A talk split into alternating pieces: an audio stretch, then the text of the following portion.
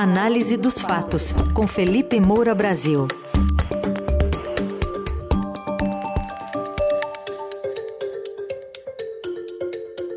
Hoje em destaque a entrevista ao Roda Viva da TV Cultura do presidente do Banco Central, Roberto Campos Neto, em que ele negou e que tem atuação política à frente da instituição e disse ser contra a, o aumento da meta de inflação, assunto que deve ser discutido nesta semana. Oi, Felipe, bom dia. Salve, salve, Raizen, Carol, equipe da Eldorado FM, melhores ouvintes, sempre um prazer falar com vocês. Bom dia, Felipe. Vamos ouvir então um trechinho da fala do presidente do Banco Central ontem à TV Cultura. Em nenhum momento a gente defendeu simplesmente aumentar a meta no sentido de ganhar flexibilidade, mesmo porque não é nossa crença. A gente acredita que se a gente faça uma mudança de meta no sentido de ganhar mais flexibilidade, o efeito prático vai ser perder flexibilidade. Se você aumenta a meta num momento como esse, onde a meta está um pouco desancorada, o que vai acontecer é o seguinte: os economistas e os analistas vão projetar uma meta que é igual à nova meta, mas como a meta foi aumentada em um momento onde você não está atingindo a meta, ela vai pedir um prêmio de risco maior ainda. Enquanto isso, o PT continua no ataque. Queria que você falasse um pouquinho dessa fala do presidente do Banco Central. Exatamente, Carol. É, é preciso separar é, essa entrevista do ponto de vista técnico e do ponto de vista político. Tecnicamente, o Roberto Campos Neto, presidente do Banco Central, não cedeu em absolutamente nada. Ele defendeu a política de juros, a taxa Selic, que hoje está em 13,75%, apesar de o Lula falar 13,5% de vez em quando errado. É, e ele, é, como a gente acabou de ouvir, defendeu a meta de inflação. Ele chegou a dizer ali: o Banco Central quer fazer o melhor possível, ter os juros mais baixos possível, ter o crescimento mais sustentável possível, mas a gente entende que é muito importante preservar esse ganho da inflação sob controle. Né? Lembrando, claro, que sou eu falando agora, é que a política de juros é justamente um mecanismo né, para você é, conter a inflação, contendo o consumo. É, e ele falou, como a gente ouviu, que na verdade a mudança da meta, se ela for aumentada em um momento como esse, os analistas vão acabar recalibrando as as suas projeções a essa nova meta, é, isso aumentaria o quadro de desancoragem das expectativas e seriam ainda mais altas as projeções de inflação, provocando um efeito contrário àquele que o governo busca. Ou seja, está defendendo aquilo que ele está fazendo e em decisões colegiadas, como ele frisou também, né? É, dizendo até que se, se ele saísse, continuaria a mesma coisa, porque as decisões não são tomadas unicamente por ele dentro do Banco Central. É, o ponto principal na parte técnica é que ele disse é, que a melhor forma de viabilizar essa queda dos juros, que é o que o governo Lula diz querer, né, é o governo deixar claro para os agentes econômicos a política fiscal e os novos mecanismos que vão ser utilizados para equilibrar as contas públicas e reduzir o endividamento público é, no longo prazo. É, o governo Lula ficou de apresentar nos próximos meses é, o novo arcabouço fiscal, quer dizer, qual é a regra fiscal que vai substituir o teto de gastos é, que foi arrombado no governo Bolsonaro e, e, e, agora nessa transição também, com a aprovação é, da PEC, era um teto que dava limites aos interesses políticos, que nunca são os de cortar os privilégios, queriam afrouxar, como fizeram, e eu já comentei aqui na coluna, com a legislação penal, com a lei de improbidade administrativa, querem fazer agora com a lei das estatais também, sempre que tem um limite ali é, para para os interesses políticos, esse limite acaba sendo afrouxado. Então, cabe ao governo apresentar isso, cabe ao governo sinalizar com responsabilidade fiscal, com ajuste fiscal, com reformas, e isso foi é, colocado por ele. Então, repito, defendeu os juros da maneira que está, defendeu a meta de inflação da maneira que está, apontou qual é o dever de casa que o governo Lula não está fazendo, quer dizer, que precisa fazer, em vez de ficar cobrando que o remédio é, contra a inflação é, seja aplicado de uma maneira diferente, né, enquanto, repito, não, não faz a sua parte para conter a, a inflação. Então, nesses quesitos, ele não cedeu em absolutamente nada. É claro, assim, que ele é, não tem uma super habilidade política, embora já, já tenha um, um lastro na atividade política. Então tava, tinha uma certa tensão é, nele é, durante a entrevista. E ele poderia ter sido muito mais firme. Agora eu passo, portanto, para o aspecto político, porque ele tem mandato, é, o Banco Central tem autonomia, faltam dois anos ainda no cargo, né? Esse cargo, esse mandato não coincidente com o presidencial, portanto, vai até do, 2024. É, ninguém pode demitir o Campos Neto, até o Arthur Lira e Rodrigo Pacheco, presidentes da Câmara e do Senado, respectivamente, já disseram que não vão mudar essa questão da independência do BC. É, e, e ele vem sendo, Campos Neto, alvo desses ataques do Lula, dos petistas, das linhas auxiliares do partido. É, e então, assim, se você entra muito fraco nesse debate, se você se curva, se você abaixa demais a cabeça, é, você pode acabar perdendo a narrativa, que é algo muito importante para o Lula, é algo muito importante é, para o PT que quer esse inimigo político. Então, é, é, assim, no aspecto político, ele se mostrou um tanto acuado, mas é, não é algo assim tão grave, porque é uma posição realmente complicada a dele. É, se ele força um pouco, se ele soa firme, não digo firme, porque firme eu acho uma coisa boa, né? É, mas se ele soa agressivo demais, ele pode acabar elevando a temperatura. Então não tem muito sentido querer que a temperatura se eleve.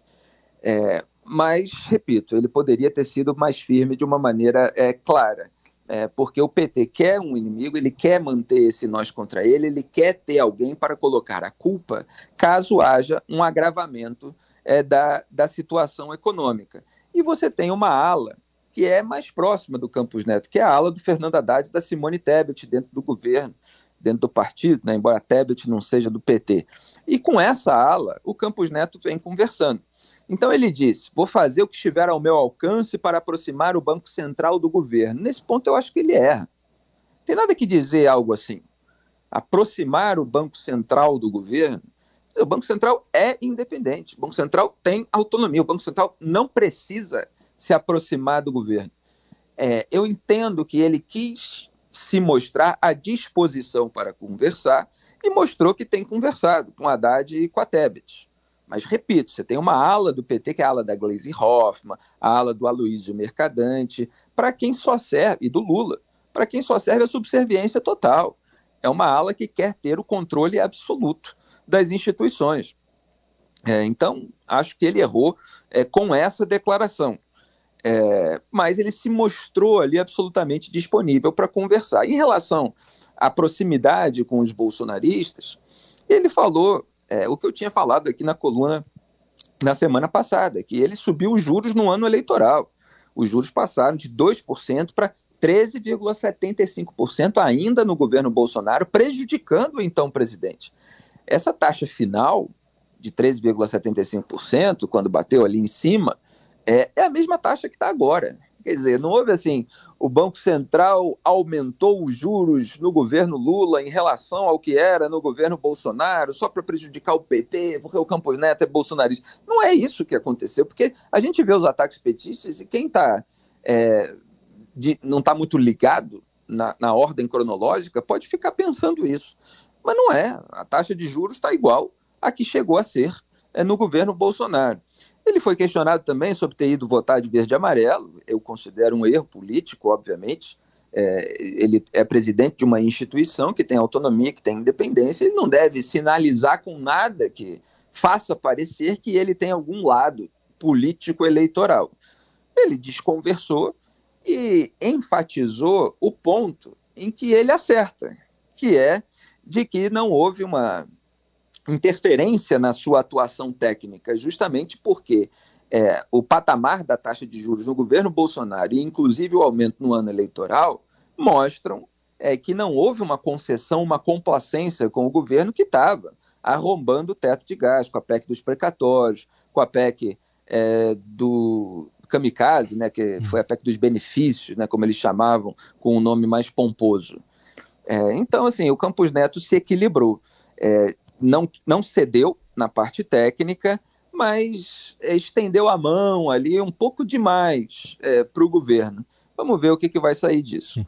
O Felipe, é, em teoria, né, a gente tem, a gente observa que essa reunião do Conselho Monetário Nacional, o governo teria dois votos, Fernando Haddad e Simone Tebet. Mas o que você, o que você diz do, do voto de Simone Tebet, considerando as posições dela? Para que lado ela pode ir? Sem, que, sem querer te pedir para fazer previsões, não é isso, mas o que esperar? Olha, a Simone Tebet deu uma declaração ontem é, muito sutil sobre a reforma tributária, dizendo que era a única forma. Agora me escapou um pouco a expressão que ela usou. Mas quando ela se referiu à única. É a bala de prata que ela falou. Ela falou que era bala de prata. Isso, única bala de prata, exatamente. Única bala de prata do, do governo Lula. Quer dizer, para o governo Lula é, melhorar o ambiente econômico no Brasil, ele precisa fazer reforma, precisa fazer reforma tributária, não tem que baixar os juros na canetada, na marretada, porque foi isso que fez o governo Dilma Rousseff, com todas as consequências desastrosas que a gente viu. E é o contrário do que fez o governo Temer, com todas as consequências positivas. Quer dizer, um governo que fez reformas né, trabalhistas, deixou engatilhada ali a reforma da Previdência, é, que é, tinha teto de gastos, é, e que atuou, portanto, para conter a inflação, o que leva os juros a baixar. O governo Dilma quis baixar na marretada e o efeito foi contrário.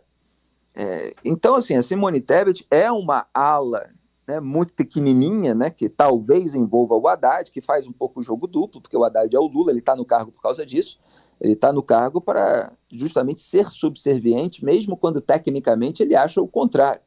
Ele não vai bater de frente com o Lula. Ele pode fazer ali alguma pressão interna e tal, mas não vai bater, é, combater publicamente a narrativa do partido.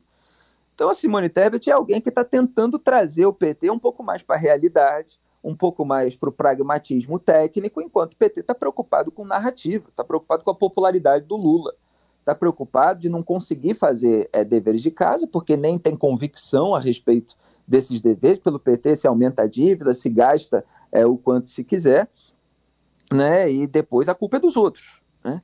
É, então, a, a Tebet ela tem uma posição mais alinhada ao Campos Neto, agora ela também não vai ficar expondo isso né?